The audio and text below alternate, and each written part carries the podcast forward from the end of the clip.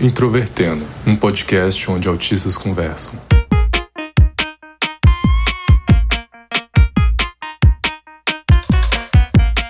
Olá para você que ouve o podcast Introvertendo e acompanhando todas as nossas novidades, inclusive nesse dia especial que é o Dia Internacional da Mulher.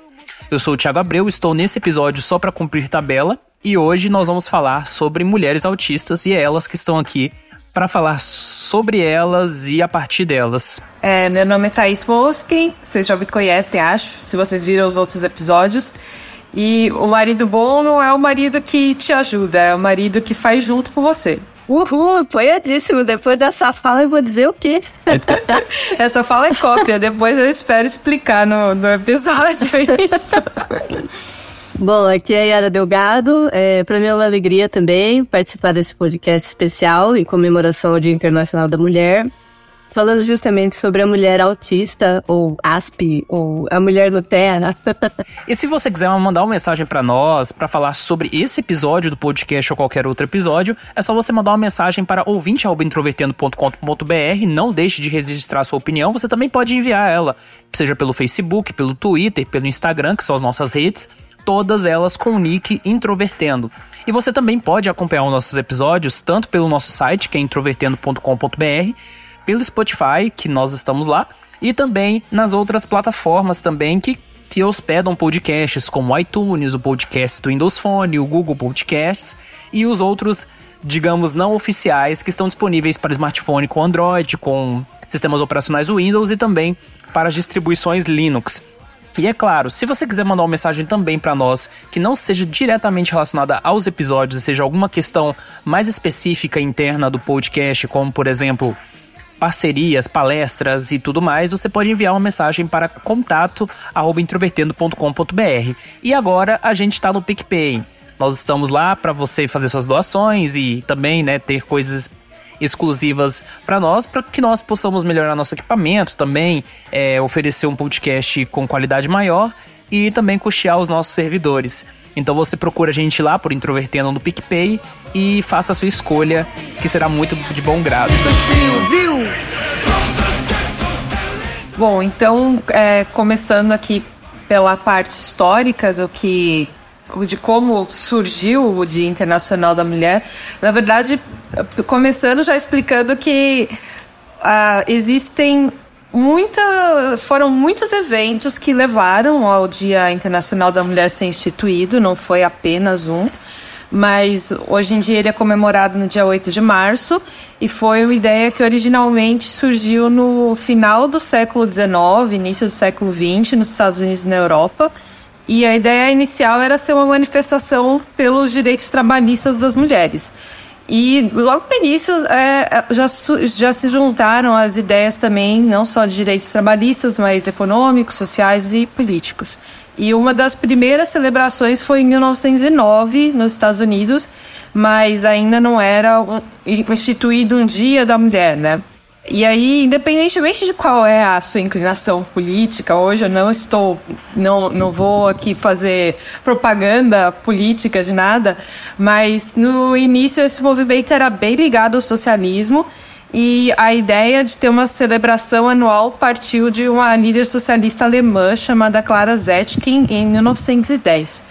E é bem importante lembrar que inicialmente é, essa busca estava se desenvolvendo tanto nos Estados Unidos quanto na Europa. Era uma, uma tendência, eu não vou dizer mundial, mas do, do Ocidente que a gente conhece, o Ocidente desenvolvido que a gente conhece, né?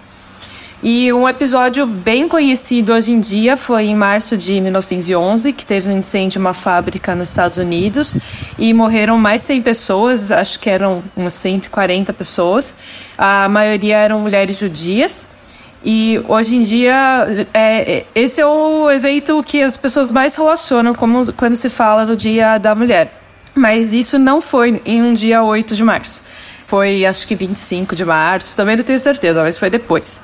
É, e aí, isso, esse daí foi em 1911. E em 1917, que na Rússia é, ocorreram várias manifestações de mulheres e a, o, o principal objetivo dessas manifestações eram melhores condições de trabalho e também contra a entrada do país na Primeira Guerra Mundial. Na época era a Rússia czarista, se não me engano. E esses movimentos eles foram reprimidos de uma forma bastante brutal, como era costume por lá. E o principal deles, acredito que o maior, o que eu li era principal, tá? Eu não consegui ver números de pessoas, mas o que acabou sendo mais conhecido foi em um dia 8 de março, depois que ele foi reprimido e tudo mais, ele foi instituído pelo Movimento Internacional Socialista como Dia Internacional da Mulher. Rússia ainda não era socialista, tá? E só na década de 70 a ONU instituiu o Dia Internacional da Mulher em 8 de março para todos os países participantes da União das Nações Unidas. Formalmente, o objetivo da ONU é lembrar as conquistas sociais, políticas e econômicas das mulheres, independentemente do país de onde elas vêm, de etnia, diferenças linguísticas, culturais, de todas as mulheres. Então, não seria apenas relembrar a luta pelos direitos trabalhistas das mulheres na Rússia ou as mulheres dos Estados Unidos. Seria é, uma coisa bem mais geral. Também é, é importante lembrar, assim, quando a gente olha só pelo aspecto de, do, do, evento mais conhecido, que é justamente o da fábrica, do incêndio na fábrica, né? que hoje em dia existem muitos estudos é, falando sobre a importância das mulheres na economia. Se você pensar de um, por um aspecto puramente lógico, puramente econômico, você vai perceber que as mulheres são quase metade da população e você ter o dobro, no caso, quando as mulheres passaram a, é, a fazer parte da população economicamente ativa, você tem o, quase que o dobro de pessoas economicamente ativas, que são pessoas que contribuem para a renda familiar, para a renda do país em si. Isso faz muita diferença na economia global até. É interessante estudar isso por esse lado também, até mais, mais frio. Tem uma outra questão histórica que eu anotei que eu achei interessante relembrar, que ah, não só a, as, a acrescentar as mulheres no, num grupo com mais direitos não é só de interesse econômico do país, tem também a questão até de aumentar o contingente do seu exército. Então, apesar de eu não ter visto isso escrito explicitamente, é, eu realmente acho que, como o início do século XX foi uma época de muitos conflitos e que acabaram levando para as duas grandes guerras, como a gente conhece hoje, mas no meio tempo teve várias outras guerras também. Então, acrescentar as mulheres ao exército, mesmo que não diretamente ao fronte, é uma coisa muito interessante até para o governo em si, né, para o governo de determinado país. É, e aí, na Segunda Guerra, já tinha esquadrões de mulheres. É, na, na, União Soviética, em especial, tinha mulheres que eram pilotos de bombardeiros. Tem até uma música do Sabaton, o Michael deve conhecer aí, a Night Witches. Mas no, nos outros exércitos, o exército europeu, o, o, não exército europeu, né, os exércitos da Europa e os, o exército dos Estados Unidos, eles tinham também mulheres participando de forma não ativa no combate, né, não combativa. Então, tanto não apenas enfermeiras, mas inclusive pessoas trabalhando nas, é, em telefonia, na parte de digitação. Então, tinha mais mulheres participando da guerra também, é, a partir do momento que elas passaram a ter mais direitos. Então, são vários interesses, não são só os interesses das mulheres que estão em jogo nisso daí.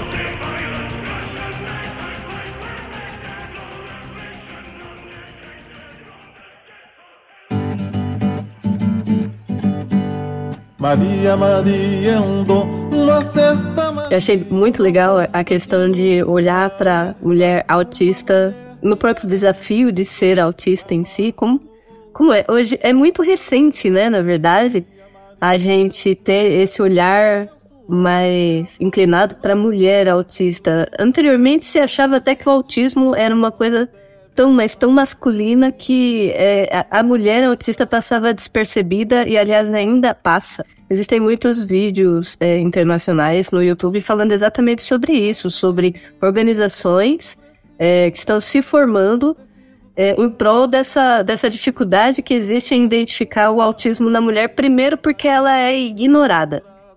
A mulher autista ela se adapta tão é, facilmente, entre aspas, né? Claro que existe um custo para nós nisso, mas ela se adapta tão bem, vamos dizer assim, ao mundo que ela passa despercebida muitas vezes e acaba se transformando numa mulher até é, em muitos sentidos mal compreendida. Vale muito a pena a gente ter esse olhar especial sobre a mulher que está dentro do, do transtorno do espectro autista, sobre a ASP, ou é, o autismo leve, né? No meu caso, eu tenho 35, quase 36 anos. Eu tenho quatro filhos, o meu mais velho tem oito anos e a minha mais nova acabou de fazer três anos. Eu sempre trabalhei, né? Na verdade, eu comecei a trabalhar com 14 anos. É, cheguei a ser consultora na área de tecnologia e em 2006 eu comecei a trabalhar em home office como programadora de sites e sistemas para internet. Então eu tenho uma vida, vamos dizer assim, considerada bastante normal. Embora eu seja uma mulher autista, né, fica demonstrado que mulheres com TEA leve, elas conseguem se inserir no mercado de trabalho, conseguem se casar, conseguem constituir família, tudo que uma pessoa sem TEA, teoricamente, também pode fazer. E faz é o comum, né? A principal diferença entre uma mulher autista e uma mulher não autista é que a gente paga um preço muito alto para estar inserida nesse contexto todo de forma altamente adaptada. Ou seja, para gente o desafio é sempre muito maior, é, exige uma resiliência monstro para a gente é, superar os desafios que existem nessa vida normal, vamos dizer assim. Mas uma pessoa que tem TEA pode sim ter uma vida relativamente comum. Uma mulher com TEA pode sim ter uma vida relativamente comum e aí isso serve pra gente até de alerta, né? Porque nós mulheres podemos passar despercebidas é, nunca ser notado em nós que estamos dentro do, do espectro autista. E aí é como se faltasse um pedaço da gente, né? Eu queria que você falasse um pouquinho, Thaís, como foi para você, é, não sei exatamente em que idade que você descobriu o TEA. Para mim foi completamente revelador, eu descobri lá por, sei lá, fevereiro do ano passado. Eu tô tô recente, sou neném ainda nessa história. é, eu, eu, fui diagnosticada também em fevereiro do ano passado. Foi a mesma época. Hoje eu tenho 27 anos. Eu tive que ir atrás disso. Então não era algo que alguém virasse para mim e falasse: Nossa, você já foi ver se não é autista? Não. Tanto que eu cheguei a perguntar para minha mãe quando eu tinha uns 15 anos. É, passou uma novela. Eu não sou de ver novela, mas a minha avó via muita novela e tinha uma moça autista, só que ela não era Asperger, né? Era um, uma gravidade, uma severidade maior. Mas eu percebia muitas características ali que, que eu sentia no meu dia a dia.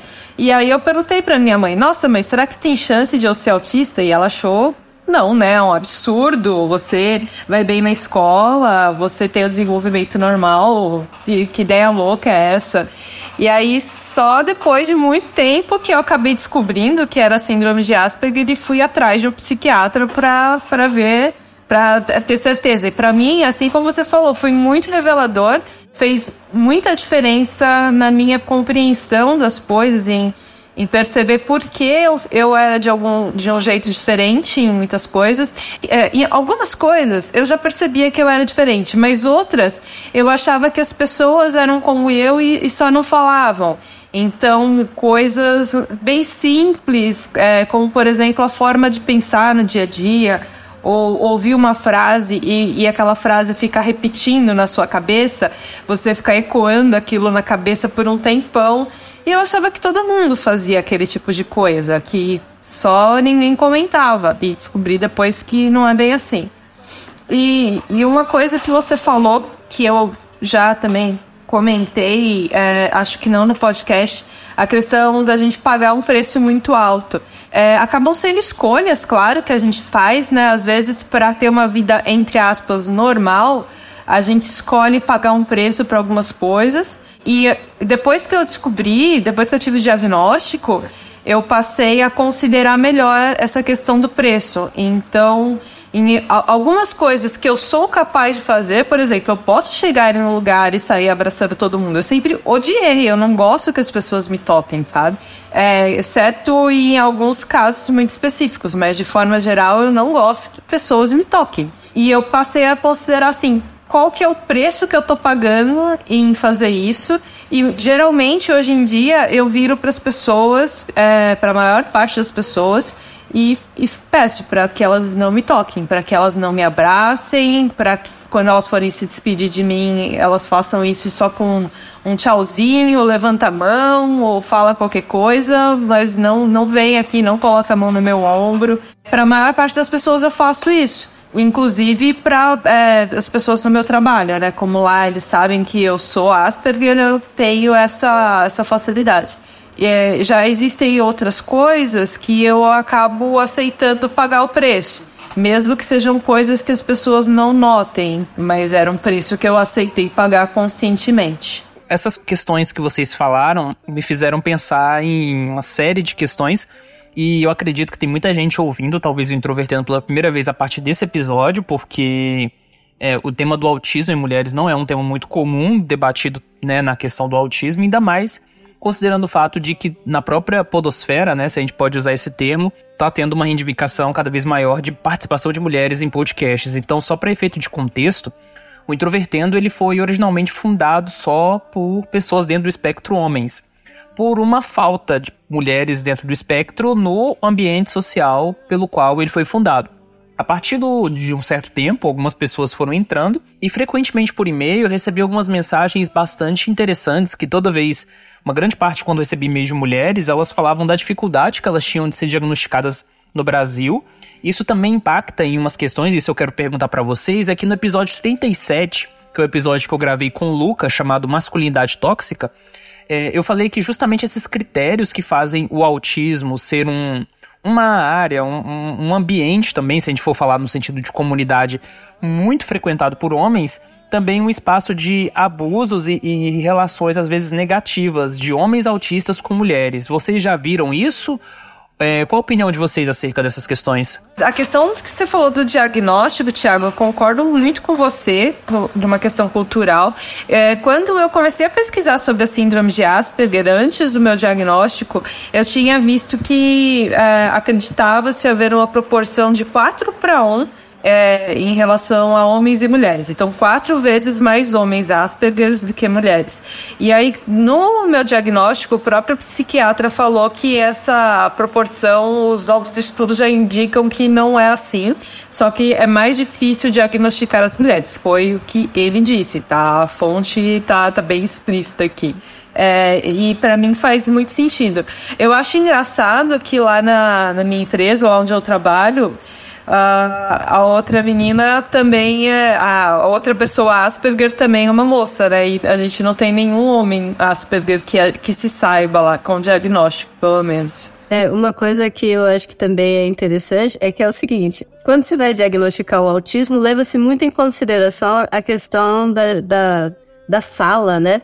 E nós mulheres parece que a gente tem mais facilidade em falar mesmo, não tem jeito, é uma coisa natural feminina. Então, por exemplo, Thaís, você teve algum atraso de fala? Você teve alguma dificuldade para desenvolver a fala? Não, eu não tive nenhum tipo de dificuldade mais com tanto de fala quanto do, de resto também. Então, eu também não tive absolutamente nenhuma dificuldade com fala e eu ainda tenho a questão de que eu consigo olhar para as pessoas normalmente. Eu consigo olhar nos olhos, inclusive. Eu não gosto daquele olhar incisivo. Mas é engraçado porque o próprio fato de ser mulher que me ajudou a ter um traquejo nisso. Então, quando alguém me olha muito incisivamente, eu tenho aquele lado que demonstra uma certa timidez, que até parece bonitinho. Então as pessoas até falam, ah, que bonitinho, você fica com vergonha, né? Aí eu, tipo, dou aquela risadinha assim e saio de fininho, né? Tipo, ah, é, é só timidez, faz de conta que é só isso. Nossa, você faz isso. é, assim, é, pra mim, não em relação a olhar. Eu, eu não tenho costume de olhar as pessoas nos olhos, eu sei fazer isso, eu aprendi, a minha avó me falava esse tipo de coisa, né? Então eu aprendi a fazer isso mas é, só se eu achar que eu preciso muito. Então, nas entrevistas de emprego eu fazia isso, por exemplo.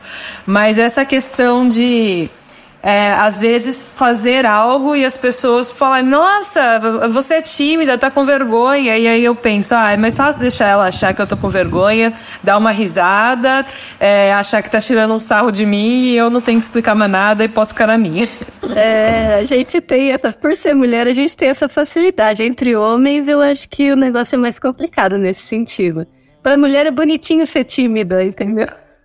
Para homem, acho que já seria talvez um, um algo de algum tipo de preconceito, do jeito que as pessoas gostam de ter preconceitos de, sobre todas as coisas. É porque a timidez para o homem às vezes pode, entre homens, ser levada como fraqueza, o que não tem absolutamente nada a ver. É uma idiotice, mas é, a gente sabe que existe isso no mundo, né? Tipo assim, se você não se mostrar como o cara, então você vai ter que, que se submete ao resto do grupo, que é uma coisa muito tonta na minha na minha concepção de mundo, mas ok. É, eu sempre tive muito mais facilidade em lidar com homens do que com mulheres, tá?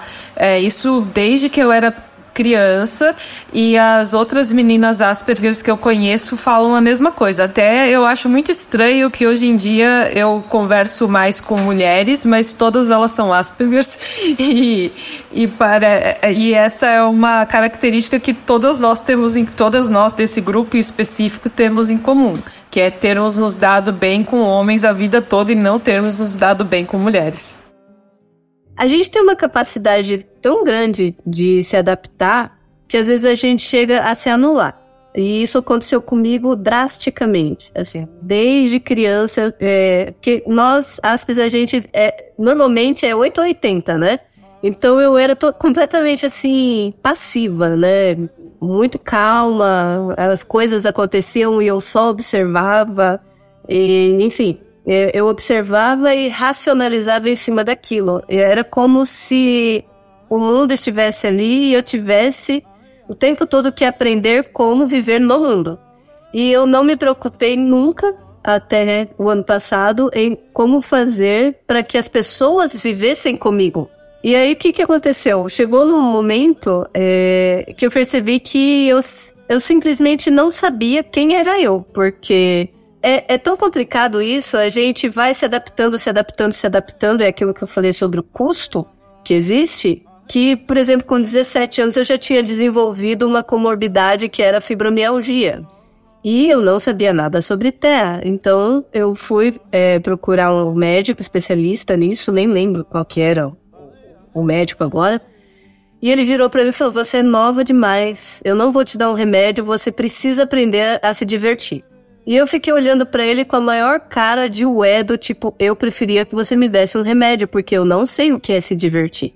E aí eu, eu fiquei com aquilo na minha cabeça um tempão, tipo assim, nossa, mas o que, que é se divertir? Eu não gosto de me divertir como as outras pessoas. Eu não acho divertido ficar saindo com um monte de gente. Sei lá, o que, que é se divertir? Eu não sabia.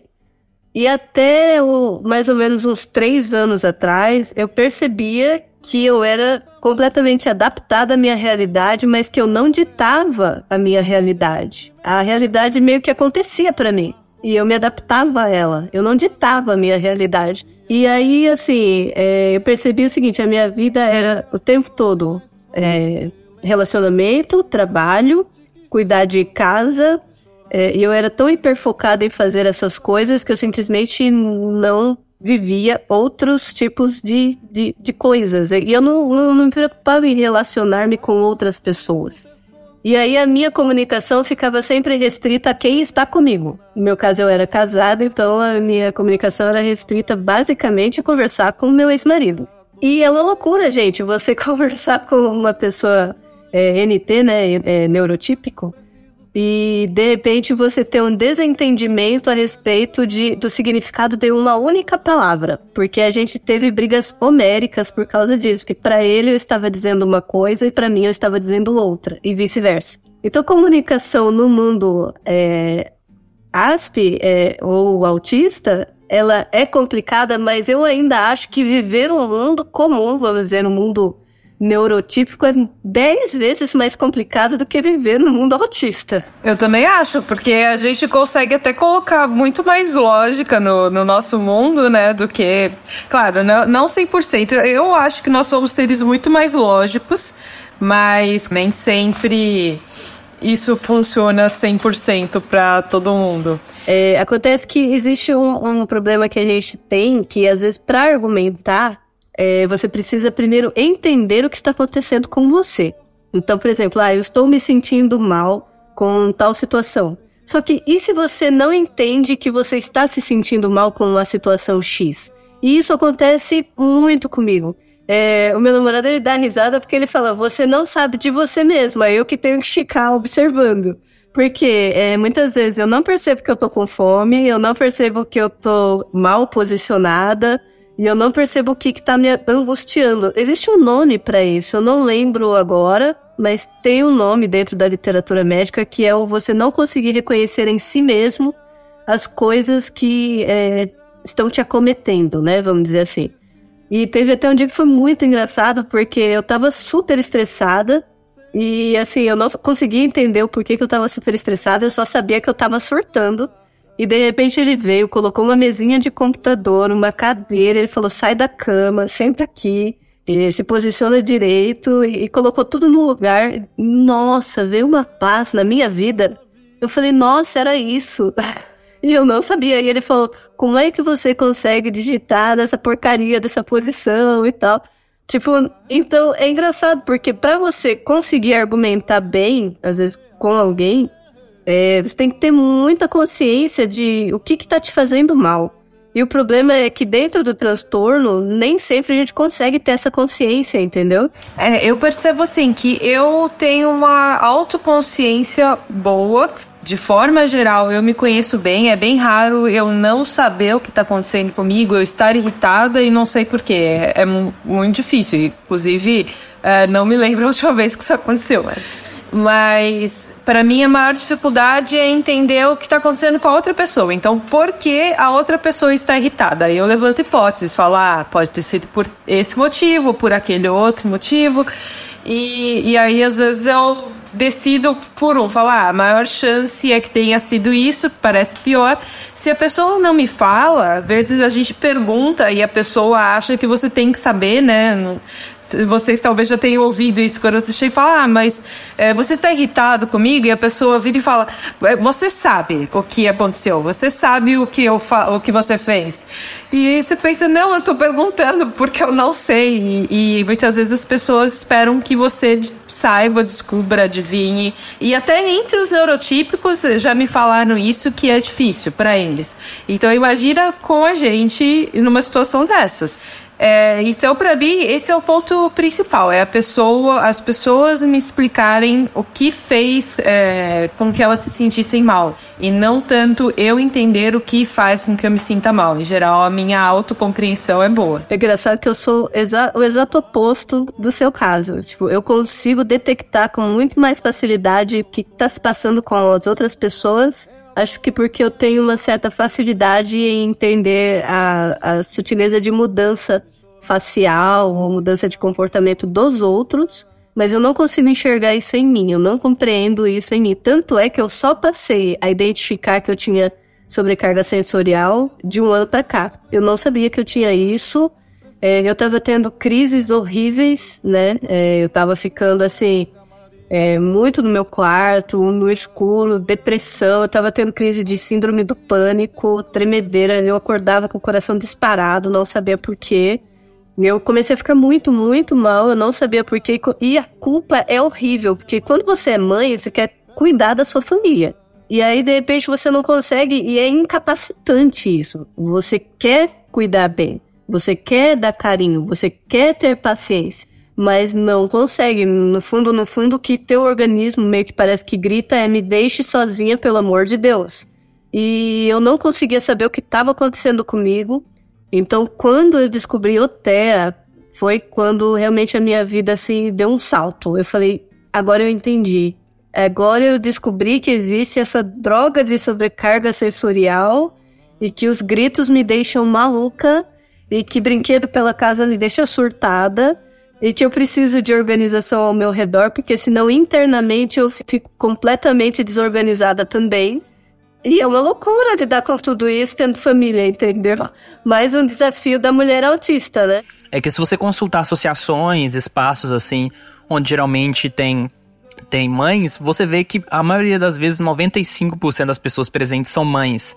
Né, pais são muito pouco frequentes e, e aí no, no, no caso, por exemplo, da Yara, que é mãe de autista e autista também, é uma carga dobrada, triplicada a, a, a níveis gigantes, assim.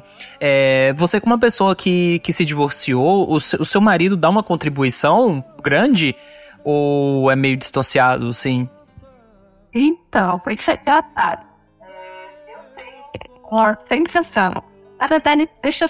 Então, isso é engraçado. É, eu tenho uma sensação. Na verdade, deixa eu te contar. Meu nome não é Yara.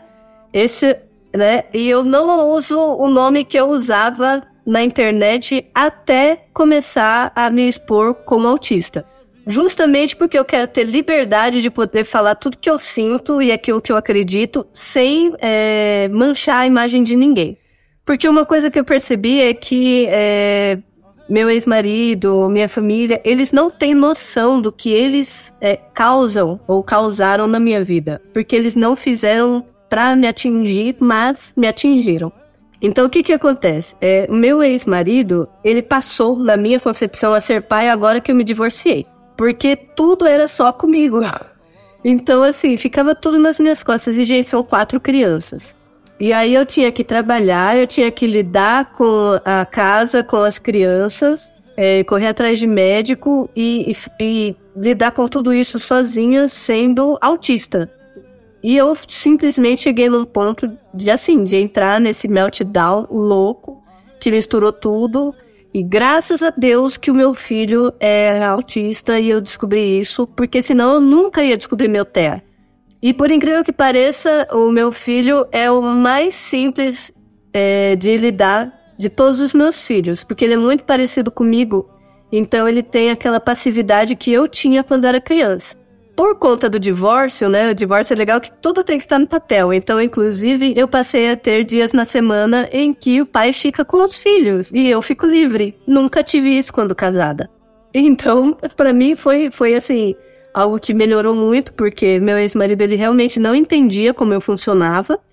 E eu também não, não eu também nunca consegui entender como ele funcionava. Para mim era muito estranho. Para mim era muito estranho. Ele, ele, levava as coisas de forma muito emocional e eu tentava mostrar para ele o lado racional das coisas, buscando socorrer ele e para ele era como se eu estivesse dando um tapa na cara dele. Eu falava, mano, mas como assim? Eu tô tentando te ajudar, tô tentando me desculpar, tô tentando explicar e isso tá virando uma coisa pior ainda. E eu cheguei a sofrer violência doméstica, tá? Eu fui agredida é, e eu saí de casa com os meus filhos. E eu, na verdade, só voltei para o casamento porque, mais ou menos um mês depois que eu saí, eu descobri que eu estava grávida da minha filhinha. E aí eu falei, é, putz, grilo, eu tô grávida bem agora. Tipo, e, e pra mim foi uma loucura isso. E aí eu falei, eu não vou dar conta, eu vou ter que voltar, porque como que eu vou trabalhar e dar conta de quatro crianças e tal? E, enfim, eu voltei, dei toda a oportunidade, conversamos, agressão nunca mais aconteceu, nem mesmo os gritos que aconteciam muito frequentemente, não aconteceu mais. O meu ex-marido, eu tenho uma cicatriz em cima da sobrancelha, porque um dia eu enfiei a cabeça na janela até quebrar a janela e sair a maior sangueira da minha testa. Porque ele me fechou no quarto e ele ficava falando falando, falando, falando. Eu precisava desesperadamente sair daquela situação. Ele não deixava eu passar. Esse é o problema da fragilidade feminina, né? Ele não deixava eu sair do quarto e eu, te, eu falei: o único jeito de eu sair daqui é se eu precisar ir para um hospital. Então eu vou fazer alguma coisa e eu vou para um hospital. E de fato eu fiz isso, eu dei um murro na, na, na janela e ele virou e falou: Ah, isso não vai adiantar. Aí eu peguei e dei uma cabeçada até sair bastante sangue assim do meu sobrecílio. E, enfim, virou a maior sangueira. Eu olhei para ele e falei, dá licença. Aí ele saiu da frente e eu saí pela rua que todo mundo olhava pra minha cara e falava, você precisa de ajuda? E eu, não, não, tá tudo bem. E fui sozinha pro pronto-socorro para poder tomar ponto. Enfim, então eu passei momentos horríveis enquanto esposa, justamente porque as brigas eram homéricas em torno de, é, tipo, a pessoa levar as coisas muito pro lado emocional quem é emocional demais espera uma resposta emocional na mesma, na mesma altura, assim. E, uma, e espera uma resposta sempre muito subserviente, né? O que para mim não fazia nenhum sentido porque eu olhava e falava, não é justo, eu não fiz nada de errado. É, então é, é, muito, é muito complicado lidar com isso, porque nós que somos aspes, a gente é tão ligado a valores e ao que é verdade, que eu chegava e eu falava, eu não posso pedir desculpa, porque isso é uma mentira. É, eu, eu pensava assim, eu entrei nesse casamento, agora eu tenho que dar conta dele, né? E eu fiquei casada até o dia em que eu tava lavando louça e eu falei assim: ele não fica em casa. Ele não cuida das crianças. Agora que, depois de quase 10 anos, que o cara começa a trabalhar. E olha que foi bem complicado esse processo. É. E, e, foi tudo muito assim, é, vamos dizer assim, ele foi o namorado perfeito e ele mudou da água pro vinho exatamente no dia que eu assinei o casamento. Então pensa em alguém que ficou assim. Cara, os meus pastores, eles falaram, Lera, você precisa sair desse casamento. E eu, não, mas e se eu tiver errada? Olha como que é a cabeça de um autista, gente. A fidelidade que a gente é capaz de ter é o ponto de, às vezes, levar a gente ao que é perigoso. Porque eu falava assim, mas e se eu estiver interpretando tudo errado? E se eu estiver sendo injusta? E se ele for uma ótima pessoa e eu que estou julgando mal? Então, enquanto eu olhei e eu falei assim, é, eu preciso ir até o fim, eu preciso descobrir se o problema está em mim ou está nele. Enquanto eu entendia que podia ter uma chance, eu tentei até o último segundo. Quando eu me divorciei, as pessoas bateram palma para mim. Eles falaram, finalmente, eu achei que você nunca ia conseguir fazer isso. E aí eu falei, eu, eu só consegui me divorciar porque eu entendi que aquele casamento era uma mentira. Cara, eu demorei um minuto para tomar essa decisão. Olha que engraçado. 10 anos eu não tomei a decisão. Mas em um minuto eu olhei e eu falei assim: esse casamento não é de verdade. Ele é uma mentira e eu não quero viver uma mentira. Pronto, divorciei. Sem crise. É, é, que a gente precisa chegar na conclusão, né? Todos esses anos que você passou, na verdade, as informações estavam entrando aí no sistema, estavam sendo processadas, até sair o resultado ali. Aí a questão que eu percebo é que quando a gente tem o resultado, aí não tem como voltar atrás, porque já, já definiu. Pronto. Não tem, não tem. Eu lembro que eu não, eu não derramei uma lágrima, eu não sofri nem um segundo. Cara, eu fiquei super bem. Aliás, eu até melhorei de saúde depois que eu divorciei. Simplesmente porque eu tinha uma certeza tão grande de que, não, esse é o certo, que enquanto eu tinha dúvidas, eu não conseguia me mover. Eu ficava paralisada. Tipo, eu não posso tomar uma atitude errada com alguém. Isso. Meu, isso eu, eu, às vezes é engraçado isso em mim. Eu não sei se vocês têm isso. Eu tenho uma questão de justiça tão forte dentro de mim que se eu prejudico alguém sem querer, obviamente eu não vou querer prejudicar ninguém, né, por querer, mas digamos que isso acontece sem querer, cara, eu me martirizo tanto tempo por causa disso e eu preciso de muito tempo para conseguir esquecer e aí voltar a ficar bem. Porque para mim a justiça é tão importante que eu não posso fazer nada errado. É, apesar de eu, em geral, não acreditar que, que tenha um equilíbrio justo das coisas, é, quando eu acho que agir errado com uma pessoa, aquilo também me incomoda muito. Nem sempre as pessoas concordam com é, que, que eu agi errado quando eu acho que agi e nem sempre eu concordo que agi errado quando elas acham que eu agi, né? Então, da mesma forma que você falou que eu não consigo pedir desculpas se eu acho que eu não fiz aquilo. Às vezes eu consigo me forçar com é, curtos comandos para o meu corpo para tentar melhorar uma situação. Já consegui fazer isso. Mas é muito difícil e já, ela foi muito acusada assim de ah, você quer ter sempre a palavra final. Mas não é uma questão de querer ter a palavra final, é que eu não vi nenhum motivo para mudar de ideia. Sim. E eu não consigo chegar para você e falar, tá bom, eu mudei de ideia, só para você ficar feliz. Tchau. É, essa honestidade que a gente tem é, com os outros e, e principalmente com a gente mesmo, porque é. Nossa, olha, é, dizem que o, o autista não mente. Eu consigo mentir se eu quiser. Mas isso me causa um transtorno mental tão grande, eu fico com aquilo na cabeça. É horrível, é como se a minha cabeça andasse em círculos. E eu não conseguisse pensar em outra coisa. Então, isso me faz extremamente mal. Que eu olho e eu falo, não quero mentir nunca, porque é horrível. E eu não consigo entender por que, que os neurotípicos mentem com tanta facilidade e, inclusive, mentem para se gabar. Não, não entra isso na minha cabeça. Então, eu já li algumas teorias de, sobre mentira, sobre como mentir e tudo mais. Eu acho muito divertido, para ser sincera. Eu acho muito engraçado até. Talvez por ser um negócio meio bizarro. É, eu tenho muita dificuldade também em mentir. Eu lembro aí de um episódio que. Eu, acho que foi no episódio 3 que é, a, alguém falou do Thiago, que o Thiago tinha contado uma história que ele não conseguia vestir de jeito nenhum, e aí eu mandei um e-mail falando que hoje eu conseguia é, consigo mentir. Eu aprendi como uma habilidade que eu considero de sobrevivência. Então, em alguns casos, eu posso usar isso como sobrevivência, mas tem que ser uma coisa bem extrema mesmo. Tem que achar aquilo bem importante.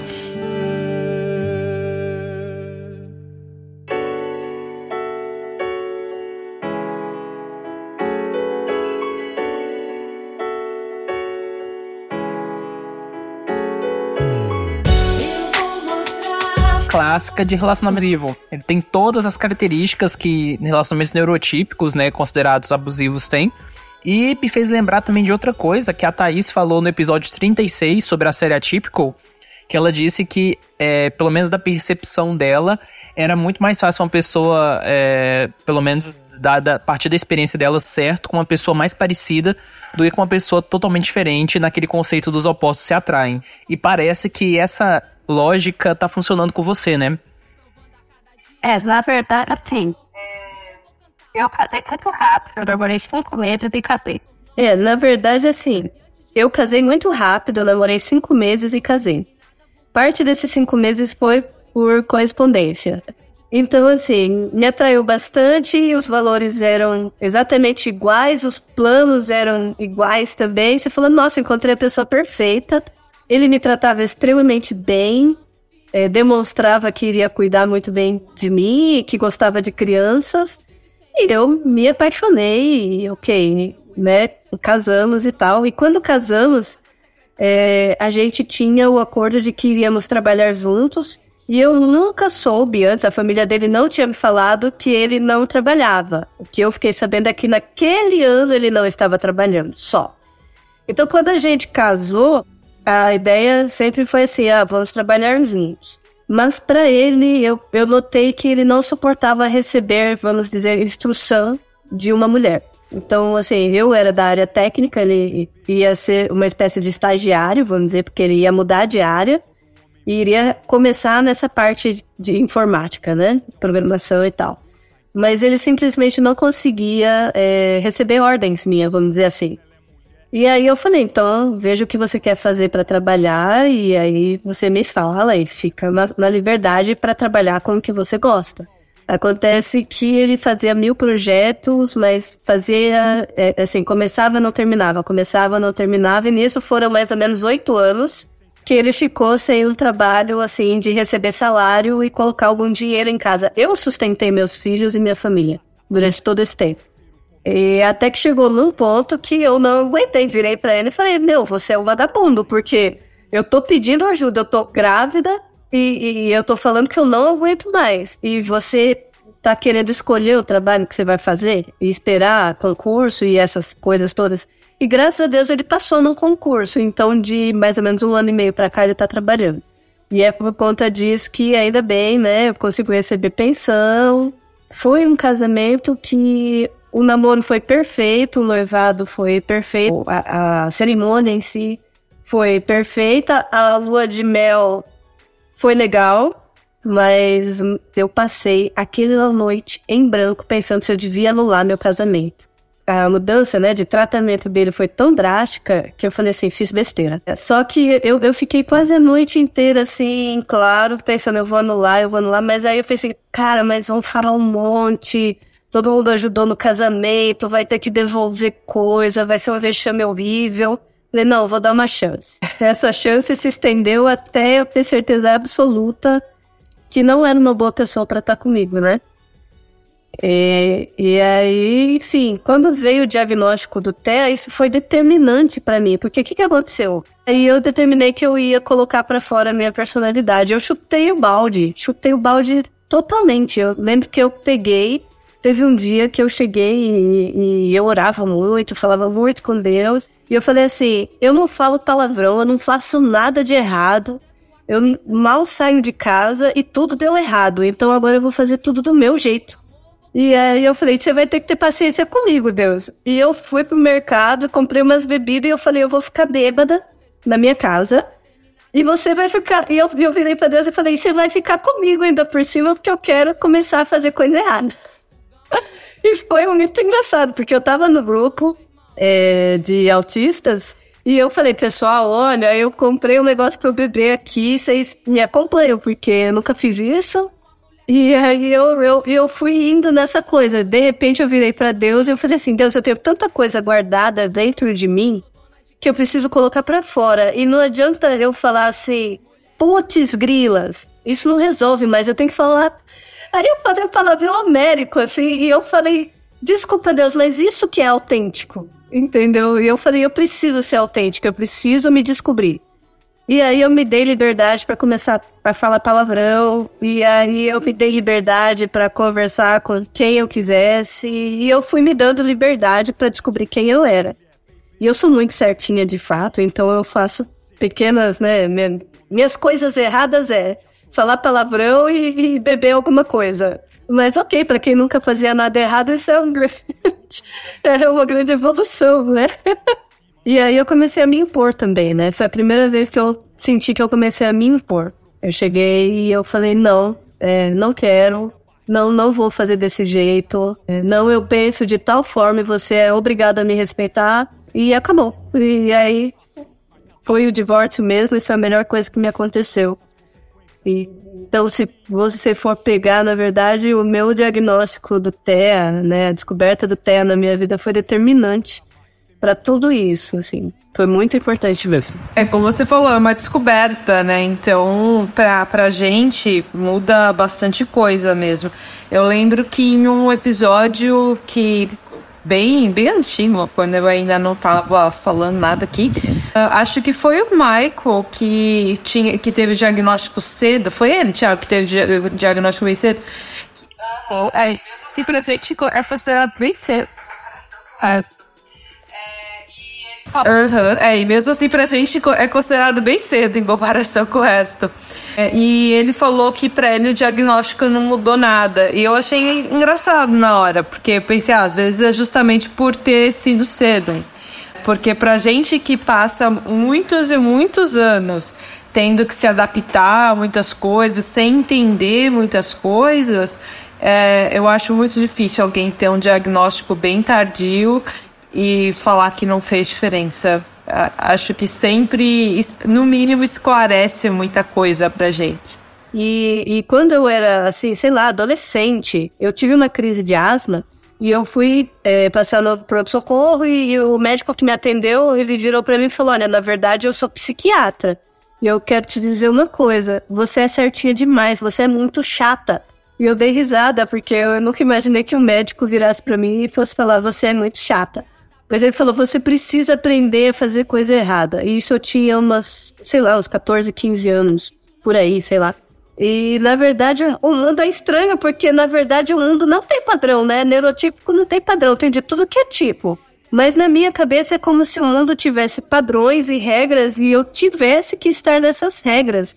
E era horrível, era horrível. E hoje, é, é, especialmente por conta do meu relacionamento, ter saído de um relacionamento assim que foi até abusivo e tal, é, e hoje estar com alguém que tá dentro do espectro também, isso me dá uma liberdade tão grande, porque, assim, meu namorado, ele conhece os meus mais altos e os meus mais baixos. E, e, e ele me chama de lua, né? Porque, tipo, cara, às vezes eu tô cheia e às vezes eu tô só um risquinho, assim. É, às vezes eu tô cheia de energia, toda animada, e às vezes eu tô um bagaço completo. E, e para mim é ótimo porque ele lida com isso de uma forma que me respeita muito. Então, pela primeira vez eu tenho liberdade para ser eu mesma e não tem uma consequência negativa. Então, mas sobre a questão que você falou de ser certinha e tudo mais, é, Eu acho que quando a gente acha que uma coisa é certa ou que uma coisa é errada, por nós sermos aspas mesmo, é, isso se torna muito bem definido na nossa cabeça. E quando a gente não tem certeza, isso se torna também muito nebuloso. Então, por exemplo, eu já sempre que eu falo certo ou errado, eu tento mostrar qual que é o referencial que eu estou usando. Porque hoje eu enxergo a, a verdade como mais relativa, não, não 100%, mas eu acho que muita coisa é bem dependente de qual é o parâmetro que você usa, qual é a cultura que você usa. Então, a maior parte dessas coisas que a gente considera certas ou erradas são construções sociais. Só que quando a gente acredita nelas, quando a gente acha que aquilo é certo, é, é, muito difícil nós sermos errados, entre aspas.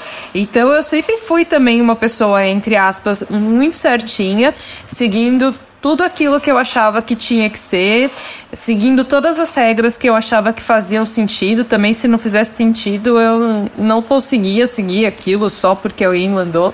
E isso eu acho que é, é comum em, em pessoas como nós. Eu acho que nós, aspes, morremos pela verdade que nós acreditamos.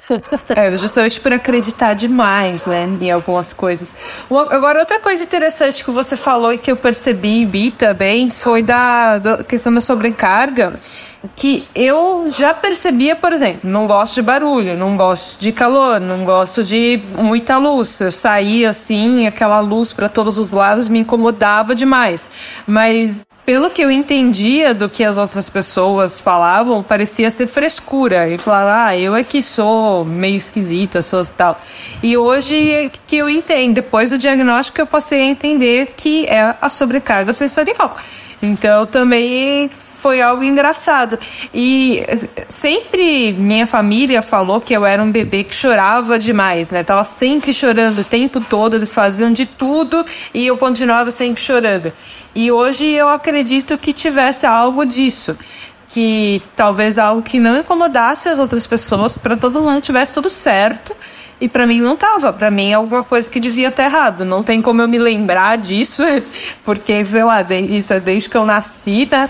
Mas é, para mim faz muito mais sentido hoje que, que eu aprendi esses outros detalhes. É, ajuda bastante quando a gente consegue evitar, né? Que nem uma coisa que eu percebi da questão de sobrecarga sensorial auditiva é que, na verdade, eu fui me tornando mais sensível com os anos. E assim, eu consigo até ouvir alto é, os sons que para mim são ordenados. Uma música é, que eu gosto muito, eu consigo ouvir mais alta. É, agora, vamos dizer assim, um, um monte de pessoas falando ou gritos, é, eu não consigo ouvir nem a metade do volume que eu conseguiria ouvir de uma música que eu gosto, por exemplo. Porque aí eu, eu saquei que, na verdade, é porque existe desordem naquilo para mim é um monte de som misturado e, e, e, não é ordenável na minha mente, então aquilo me faz extremamente mal, me deixa muito irritada, muito irritada.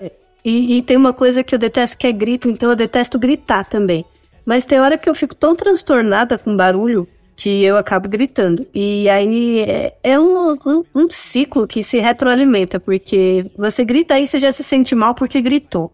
Aí já vem aquela coisa toda do, preocupada da racionalidade autista que é, não, mas peraí, uma boa mãe, olha os padrões. Uma boa mãe não grita com seus filhos, então eu não quero gritar, eu quero ser sempre gentil e amorosa.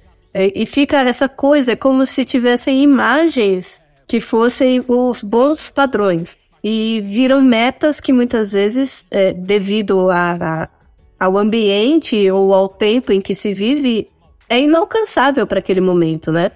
Mas a gente se cobra demais é, enquanto mãe autista. É bem complicado, vou dizer para você. Se eu soubesse que eu era autista e que eu fosse passar por essa sensibilidade sensorial e tal, porque eu não reconhecia isso em mim. Eu só passei a reconhecer estudando TEA. Mas se eu reconhecesse isso em mim, eu não teria tido quatro filhos. Eu não pretendo ter filhos, inclusive eu não sei se algum dia eu vou conseguir morar com outra pessoa. É, se eu for morar com outra pessoa, eu preciso ter um quarto só meu, é aquela coisa que eu preciso poder ficar sozinha. Eu acho muito legal ter justamente no mesmo podcast uma outra pessoa que tenha filhos, uma mulher que tenha filhos e tudo mais, para mostrar que não é o padrão, porque muita gente acha que ah, os autistas não podem ter filhos porque eles não não é, falam bem com as pessoas, assim, não se comunicam bem, ou não podem ter filhos porque esse é um problema genético e eles estão passando uma doença quase, assim, umas ideias bem idiotas. E eu acho bom ter esse contraponto, que a sua opção foi ter filhos, a minha opção provavelmente será não ter. É, e a minha vida toda as pessoas falavam: ah, mas quando você crescer, você vai mudar de ideia. E assim, eu tenho 27 anos, eu não sou exatamente. Acho que você não cresce mais, não. É, em vários aspectos eu não vou crescer mais. Então eu não sou exatamente uma menininha e eu também. Ah, mas eu ainda tenho tempo para ter filhos se eu quiser. Só que eu não mudei de ideia quanto a isso. E é uma outra coisa que me incomoda muito é, e sempre me incomodou as pessoas falarem de mim considerando um, um, padrão geral. Então, não você, quando você crescer, você será de tal jeito. Quando você tiver família, você será de tal jeito. E como eu disse, eu sempre tive um, uma, um autoconhecimento, uma autoconsciência muito grandes. Então, eu sempre olhava para pessoa e pensava: essa pessoa não sabe do que está falando, porque ela não me conhece, só eu me conheço. Mas é engraçado é, você falar nisso, porque assim, eu não consigo me imaginar sem filhos. E mesmo eu falando, ah, se eu soubesse do Té, eu não teria quatro. Tá, eu não teria quatro, mas eu acho que eu teria pelo menos dois. Assim, na, na hora que você falou, eu até pensei que você diria, ah, se eu soubesse, eu não teria filhos. Aí você falou, ah, eu não teria quatro. Eu falei, ah, mas então ela teria alguns, pelo menos. É, e, e assim, é uma experiência que é muito boa, porque para mim, para mim foi. Porque eu era muito autocentrada. Para mim, a vida era trabalho. Para mim, ah, ser uma boa mulher, vamos dizer assim. Não uma boa esposa, uma boa mulher, né? A, a, o feminino, o lado feminino. É, ser uma boa mulher, é, cuidar bem da sua casa, trabalhar para ajudar a sustentar a casa é, e cuidar bem dos filhos, vamos dizer assim, né? Cuidar bem do marido, cuidar bem dos filhos e tal. Então, eu sempre tive essa perspectiva muito tradicional, talvez por ter sido criada pela minha avó, não sei. Mas eu gosto dessa perspectiva, eu acho bonito. É, mas eu vejo que, assim, é, dentro do TEA é totalmente possível ser uma excelente mãe, excelente, mas tem que saber lidar e, cara, a quantidade de filhos influencia. não vou mentir, não. E eu vou te dizer, o meu filho dentro do espectro, para mim, é a criança mais fácil de lidar do mundo, porque eu sei como ele funciona. Então, assim, ele, por ele mesmo, ele nunca vai gritar, mas ele acaba gritando porque ele também se irrita. Então a gente se dá muito bem e enquanto era, vamos dizer assim, só ele, existia uma troca de afeto entre a gente que era muito única. Claro que aí quando vai tendo mais e mais filhos, a atenção fica dividida e eu percebo que ele sente isso até hoje. Mesmo tendo oito anos, ele sente falta de quando ele era o filho único e recebia toda a atenção. Mas é, é muito fácil para mim lidar com ele. Agora, com os outros que são neurotípicos, vamos dizer assim, é bem complicado, porque eles não têm essa coisa, né, que eu tenho de, de, de gostar de organizar, de gostar de padronizar. É, é, é, meio caótico. Não sei, parece que o mundo neurotípico é muito caótico. Bom, isso eu não posso falar porque eu sempre fui uma pessoa bagunceira em termos de não arrumar o quarto e coisas do tipo, não arrumar a sala. Mas eu sempre queria deixar as coisas ordenadas de determinada forma. Então, por exemplo, se eu lavo a louça, para mim os pratos grandes têm que ir atrás, os pratos menores na frente. Eu tenho a separação de como os talheres têm que ficar. Se tiver pratos de várias cores, tem que ser em escala de cores. Então, eu, eu e eu sempre organizei muito o computador. Então, eu ficava louca quando logo que a gente comprou o primeiro computador, que era compartilhado da família, né? Que a minha mãe não organizava as pastas e ficava um caos. E para mim aquilo tinha que ser organizadinho, tinha que estar cada coisa no seu devido lugar. Então, apesar de para mim muitas coisas físicas eu ter sido bagunceira, eu só fui me tornar mais organizada hoje que eu tenho a minha própria casa e que eu percebi que para limpar é muito mais fácil quando as coisas estão arrumadas. Mas eu sempre tive organização em alguns pontos que eu achava importante. E agora outra coisa que eu tava pensando que eu achei engraçado, é, a gente tá fazendo episódio justamente Dia da Mulher e ter essa, essa diferença entre nós mostra justamente como hoje nós temos essa liberdade de escolha, né?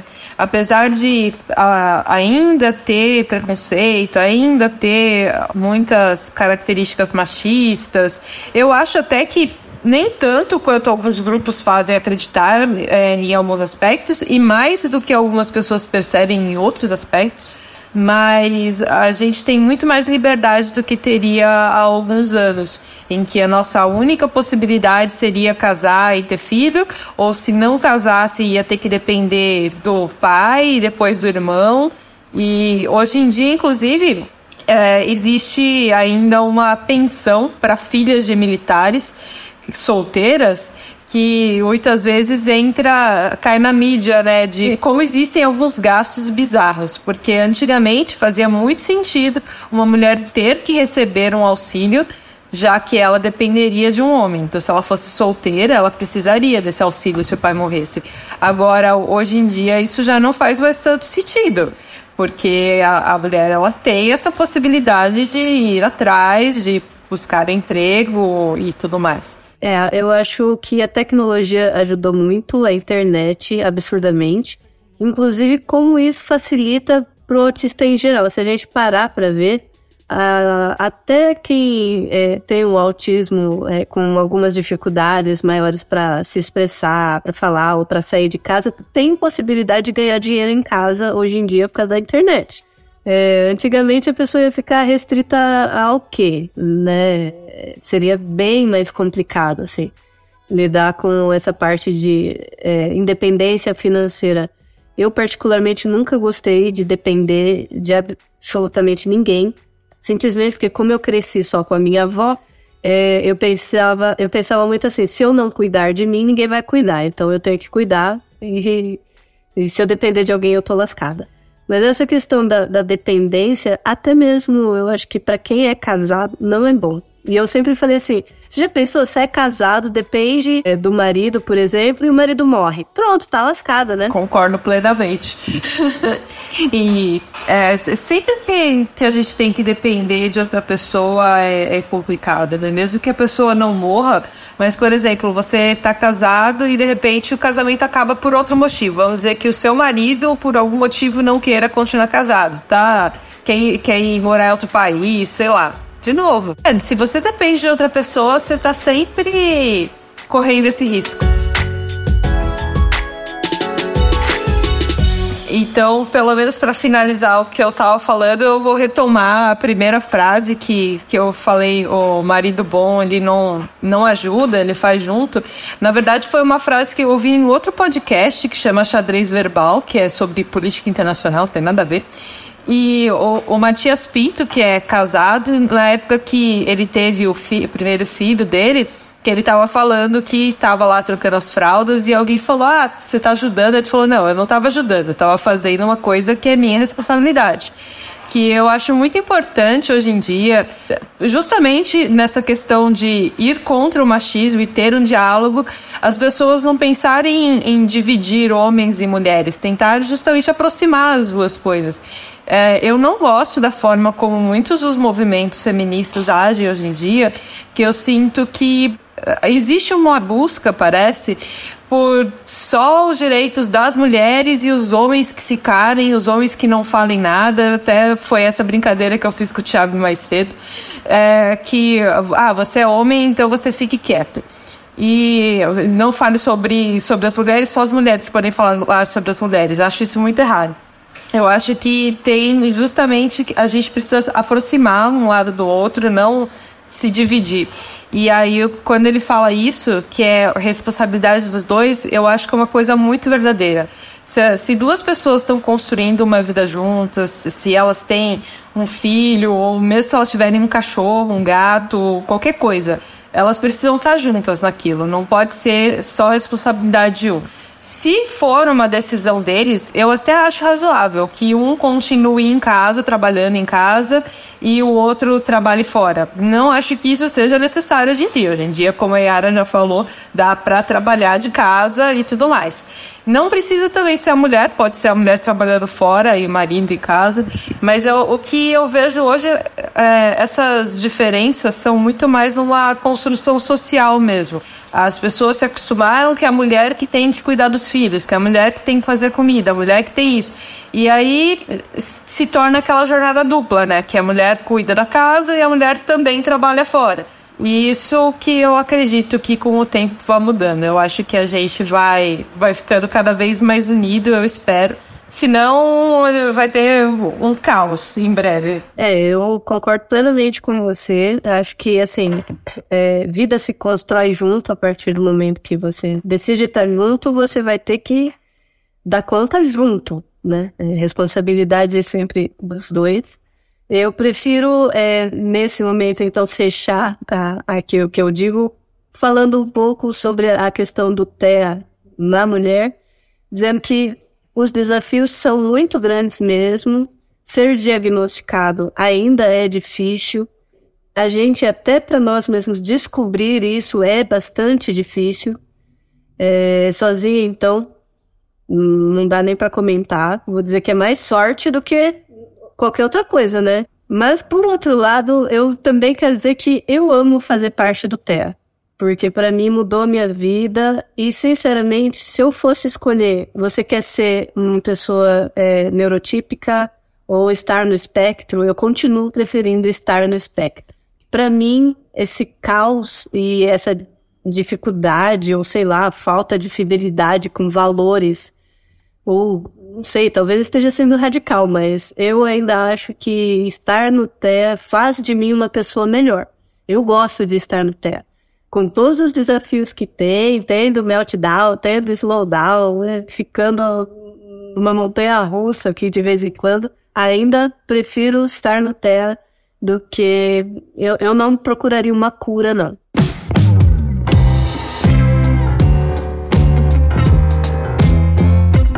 Olá pessoal, mais uma semana chegou. Queria primeiramente agradecer ao feedback que nós temos recebido nos últimos episódios. Como eu falei, nós já tínhamos recebido alguns e-mails de pessoas falando o que elas acharam da nova vinheta.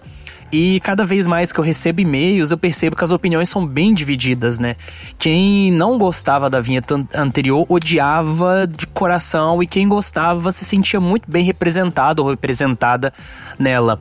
É, mas como as coisas mudam, a gente vai ter que ficar mesmo com essa, com essa vinheta. Pelo menos o que me alegra bastante é que eu percebi que pelo menos todas as pessoas gostam da vinheta. Elas gostavam às vezes mais da anda anterior, mas elas gostam dessa. Então isso me deixa bastante tranquilo. E eu queria falar para vocês uma coisa muito importante que inclusive está sendo divulgada nas redes do Introvertendo, que é um evento que vai ocorrer na cidade do Rio de Janeiro. Esse evento vai ocorrer dia 31 de março de 2019, na cidade do Rio de Janeiro, em Copacabana, é, no espaço que é chamado de Embaixada do Autistão, que tem um conceito bastante complexo. Então, se vocês se interessarem, vai ter o link no nosso site falando um pouco sobre o evento, vai ter uma notícia e aí vocês vão entender mais ou menos o que é esse lugar, qual que é essa organização que está por trás disso. Mas enfim, ele é um evento virtual. Ele vai ser transmitido tanto para o Brasil quanto para o mundo inteiro no YouTube. Vai ser feito também em consonância com outros países, no caso mais especificamente a Bélgica, que vai estar tá fazendo um evento de conceito igual, mas claro, é outro evento. E esse evento chama Dia do Autistão. O que é o Dia do Autistão? É um dia nos moldes do Dia Mundial da Conscientização do Autismo, que é 2 de abril, só que, diferentemente do Dia Mundial da Conscientização do Autismo, que é geralmente muito encabeçado por pais, profissionais médicos, o Dia do Autistão ele vem com a ideia de ser feito somente por pessoas dentro do espectro. E o Dia do Autistão vai ser um evento de várias horas, como eu disse, com transmissão online, com a participação de autistas falando e respondendo perguntas do público. Então, se você é uma pessoa dentro do espectro e quer participar desse evento, quer falar e tudo mais, e tem a disponibilidade de ir para o Rio de Janeiro, entre em contato com o Eric Lucas, que é o organizador desse evento. Ele é uma pessoa dentro do espectro, ele é francês, mora no Brasil já há um certo tempo. E tem um pessoal que está na organização desse evento, todo mundo dentro do espectro. E aí, se você quiser participar, você tem que primeiro entrar em contato para ver e tudo mais. É importante ter o diagnóstico, tá? Não importante, é obrigatório ter o, o diagnóstico, porque o diagnóstico, embora tenha aquela coisa burocrática, ele é a única salvaguarda que a gente tem. Infelizmente, tem gente, não só no Brasil, mas fora do Brasil, é, se passando por autista sem ser, basicamente, pra, às vezes eu não entendo realmente o motivo, mas tem gente que faz isso. Então, o diagnóstico, o laudo, ele é importante para pelo menos ter essa confirmação. Olha, quem está falando no evento é realmente diagnosticado, é uma pessoa que tem essa chancela médica, podemos dizer assim. E aí vai ser uma espécie de mesa redonda, tá? É, o introvertendo vai estar presente, eu vou representar o introvertendo e também nós vamos ter vídeos de membros do introvertendo é, sendo transmitidos. O que, que é importante? Você quer assistir o evento? Então, dia 31 de março, você vai acessar o site autistam.tv. Lá vai ter uma janela de transmissão online com o link do YouTube e você vai poder assistir de onde você quiser. Se você quiser participar do evento presencialmente no Rio de Janeiro, como eu falei, entre em contato. Tem a página do no Facebook, então você procura lá no Facebook por Embaixada do Autistão ou você acessa a nossa notícia que vai estar dentro do site do Introvertendo para você saber mais detalhes. Ah, eu não sou uma pessoa no espectro, eu achei bastante interessante o conceito, eu posso estar presencialmente? a organização está limitando o evento para pouquíssimas pessoas e principalmente para quem vai estar presencialmente, pelo fato de ser um espaço muito pequeno, não tem como ter um público presencial, entendeu? Então o público que vai assistir o evento vai assistir pela internet. E se você quiser falar nesse evento, né, ser um protagonista, né, que é o, que é o termo utilizado para essas pessoas que vão falar, como eu, como outras pessoas que estão confirmadas, mas por algum motivo você não tem como se deslocar à cidade do Rio de Janeiro, porque você mora em outro estado, porque você está com condições financeiras complicadas, você também tem como participar como protagonista por meio de vídeo. E aí você faz o mesmo caminho pelo qual as pessoas que vão presencialmente vão participar. Você vai entrar em contato Pode ser pelo Facebook, pode ser pelo contato de e-mail, que é o preferencial que você acessa lá no nosso site, certo? Lá vai ter as informações do, do link, tu, dos links e tudo mais. E confirmando o seu diagnóstico, né, e tudo mais, fechando com a organização do evento, você vai ter também seu espaço durante o horário do evento pela internet para você falar e participar. Se vocês tiverem um pouco de dificuldade de saber um detalhe sobre o evento e tudo mais, também pode mandar mensagem no nosso site, também nas nossas redes sociais, Facebook, Instagram, pergunta, que tanto eu quanto outras pessoas do podcast vamos indo responder e fazer as orientações devidas, certo? Então, fique de olho que o dia da tá chegando e o Introvertendo estará lá. Mas o nosso quadro aqui é de leitura de e-mails, então a gente vai ter que focar aqui no, no assunto principal. E essa semana eu recebi um e-mail sensacional. É, é uma coisa talvez extremamente sensitiva, mas acho que a maioria das pessoas conseguem perceber isso, é quando o e-mail ele é escrito de uma forma muito mais técnica, ou quando o e-mail ele não, não, não necessariamente o e-mail, mas quando um texto ele é escrito no, no calor emocional e quando ele é escrito milimetricamente, né? Nós somos pessoas e isso generalizando mesmo intencionalmente, que via de regra, pelo menos com a maioria dos e-mails que eu recebo no podcast, nós somos pessoas muito mentais, muito racionais naquilo que nós queremos desenvolver como argumentação. Então, quando eu recebo um e-mail que é uma espécie de relato é, que tem uma veia um pouco diferente, isso prende muito a minha atenção. E foi o caso do e-mail que eu recebi do Rodrigo Santos. O título do e-mail dele é Não sei, entre aspas, de um ouvinte. Preste atenção. Ele diz o seguinte: Olá, meu nome é Rodrigo, moro em Curitiba. Estou prestes a completar 39 anos e, após 20 anos de busca intensa, sempre olhando para o lado errado, fui, há três meses, diagnosticado ASP e bipolar. Acho que esta mescla dificultou bastante o diagnóstico, porque estas condições têm muitos contrapontos que às vezes antagonizam, às vezes se completam. E isso é verdade. Só fazendo um parêntese nisso que ele falou, tem duas características é, muito fortes, tanto na questão do Asperger quanto na questão da pessoa que tem um transtorno bipolar, que é que são características, na verdade, em essência talvez distintas, mas elas se parecem muito, que é o hiperfoco do autista e o período de mania da pessoa bipolar, que ela se foca, ela entra no negócio e fica eufórica. E essa euforia da pessoa bipolar também pode ser confundida com a questão do hiperfoco. Então, são duas características muito presentes e que acabam tendo essa confusão. E tem também pessoas dentro do espectro que são também bipolares, como é o caso do Rodrigo. Vamos continuar. Eu estava fazendo tratamento para depressão, mas essa não passava. Não sei exatamente porque minha esposa deu uma cópia do DSM-5 para mim. Li praticamente inteiro. Parei de ler completamente convencido de que era autista e que todo o tratamento que eu estava fazendo estava errado na raiz. Falei com meu médico, já com uma lista gigante de coisas que havia levantado, e ele disse que eu não tinha apresentado características autistas até aquele momento. Eu estava ficando muito agitado e tinha que trocar de medicamentos de tempos em tempos. Minha esposa, que já não gostava da terapêutica dele, conseguiu contato de um doutor fodástico que queria me ajudar. Na primeira consulta, ele viu minhas listas e disse que era possível que eu fosse ASP mas no estado de hipomania, de bipolar, que eu estava, não tinha como confirmar. Na consulta seguinte foi confirmado.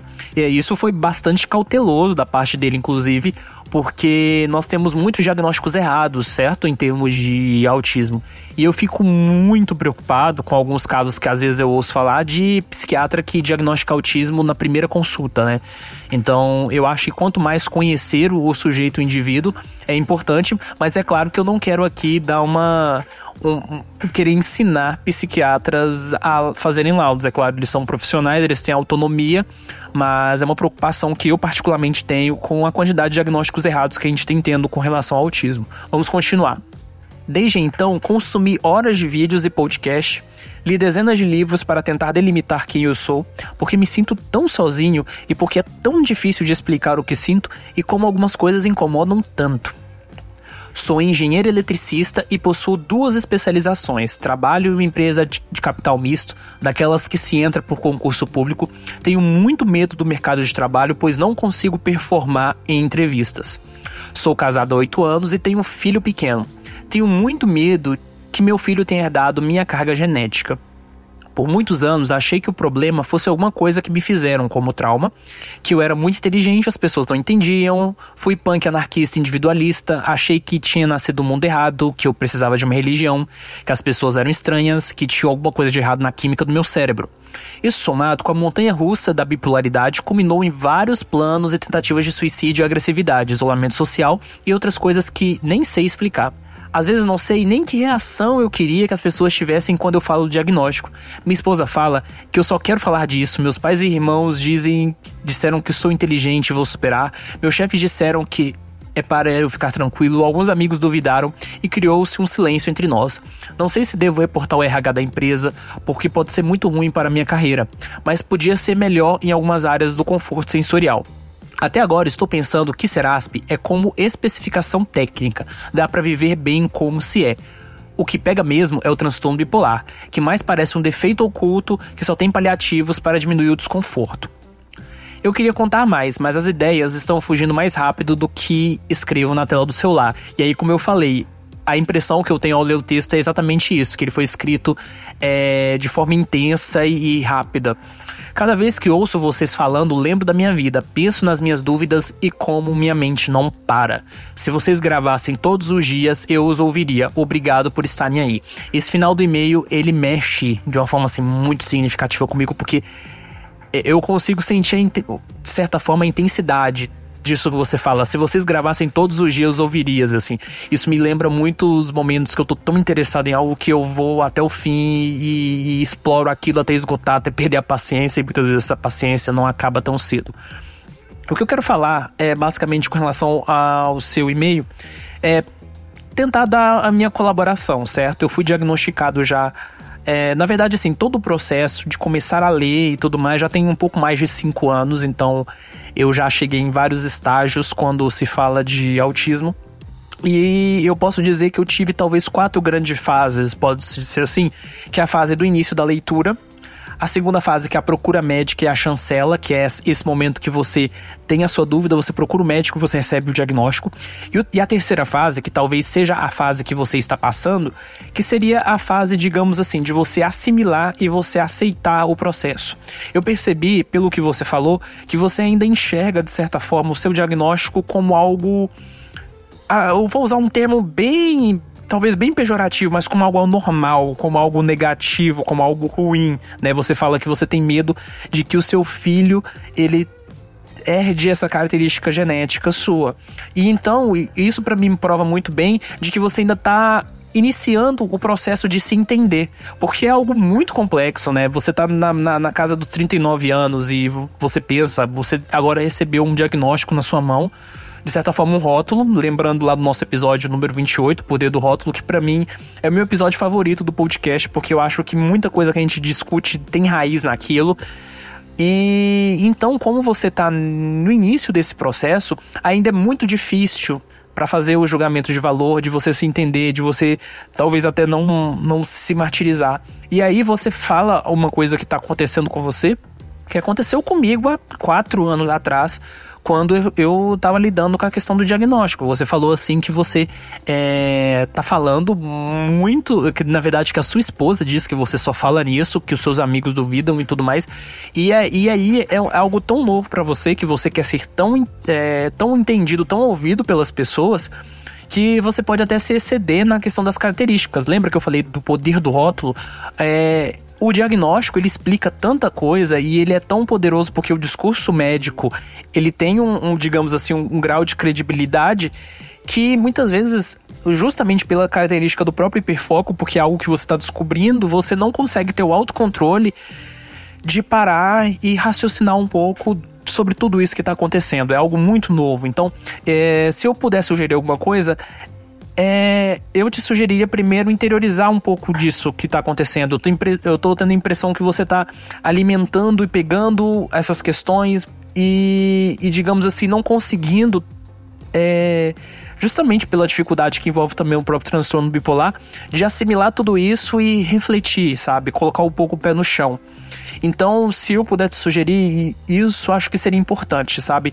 É, agora, a partir do momento, é, é você entender quem é você, sabe? Você viveu quase 40 anos da sua vida sem esse diagnóstico, é claro, se sentindo estranho e tudo mais, mas você chegou é, durante grande parte da sua vida sem esse rótulo. Então, agora é, é, agora é importante talvez você se enxergar além desse rótulo até o certo momento que você consiga assumir esse rótulo sem que isso pareça desconfortável, algo negativo para você, uma característica. E, por outro lado, manter com tratamento. Transtorno bipolar via de regra, se, se lida com, primeiro, apoio da, apoio da família, né, que é algo muito fundamental. Eu falo isso porque durante os tratamentos, né, que eu já fiz durante todos esses anos, por um período foi cogitado, certo, ter esse diagnóstico, então eu sei um pouco do que é transtorno bipolar.